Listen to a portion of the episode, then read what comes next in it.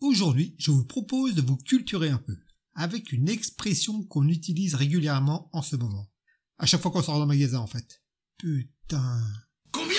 Mais ça coûte la peau des couilles. Mais d'où vient cette expression? Eh ben, je vais vous le dire les gens. C'est une expression connue de tout le monde, mais très très souvent mal orthographiée. C'est systématique même. Tout commence un beau jour d'automne 1820. C'est une belle journée, à mardi je crois. Un doux parfum de printemps flotte dans l'air. Le duc de Mirnouf, passionné de chasse, comme tout le monde devrait le savoir normalement,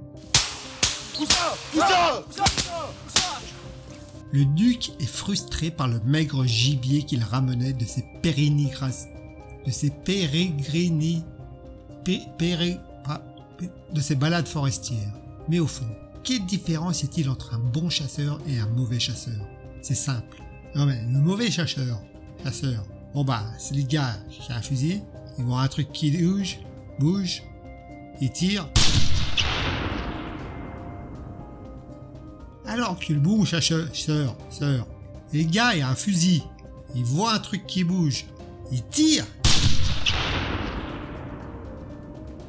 Et voilà quoi. Il y a le viandard et le pas viandard quoi. Et le duc, lui, c'est un viandard. Donc, il a imaginé qu'il devait être possible de fabriquer un outil apte à lui faciliter la tâche. Et par ricochet, rendre plus plaisante sa traque du gibier. Il convoqua tous les artisans de la contrée pour les mettre en concurrence. Une sorte d'appel d'offres de l'époque. Il leur laissa deux mois pour trouver une idée.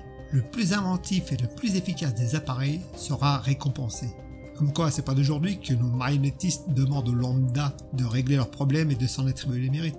Enfin bref. À peine une semaine plus tard, un marchand du nom de Marcel Écouille se présenta au château clamant à qui voulait bien entendre qu'il possédait ce dont le duc rêvait depuis toujours. Il obtint sans peine une audience auprès du noble seigneur et s'empressa de lui faire une démonstration de sa merveille. Devant une assemblée dubitative mais curieuse, il sortit de sa poche un minuscule sifflet, un napeau, et le porta à la bouche, pour produire un son strident qui aussitôt imposa le silence parmi les personnes présentes.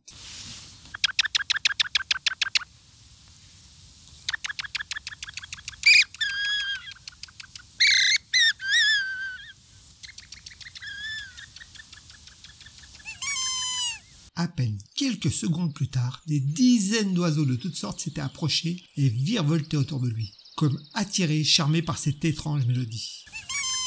Le duc imagina sans peine le profit qu'il pouvait tirer d'un tel accessoire lors de ses futures parties de chasse. Il s'éclaircit la gorge et prononça qu'une seule phrase. Combien cela va-t-il me coûter? Marcel Descouilles, sûr de lui. Oh, bah, monsieur le seigneur duc, euh, seigneurial, j'accepte, c'est pas une sifflet, mais euh, quand même du boulot, ben, euh, j'ai ta fait, pourquoi carte votre fortune, ça irait bien, c'est le duc seigneurial. Cette requête fit sourire l'assemblée.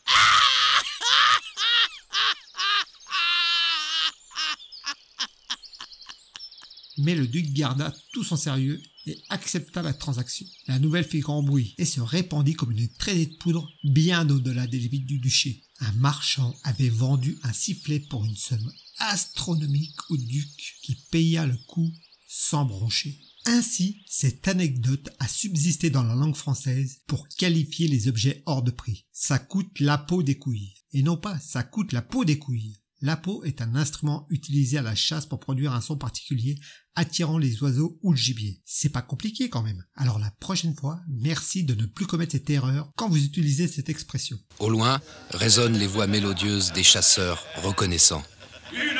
Pétasse, ça vaut bien dix pétasses. Une d'eau, c'est mieux que la barreau. Et si la barreau veut confisquer mes douilles, faudra d'abord qu'elle me suce Merci d'avoir passé du temps ma compagnie. N'hésitez pas à liker, laisser un petit commentaire ou vous abonner. Et à bientôt pour de nouvelles aventures.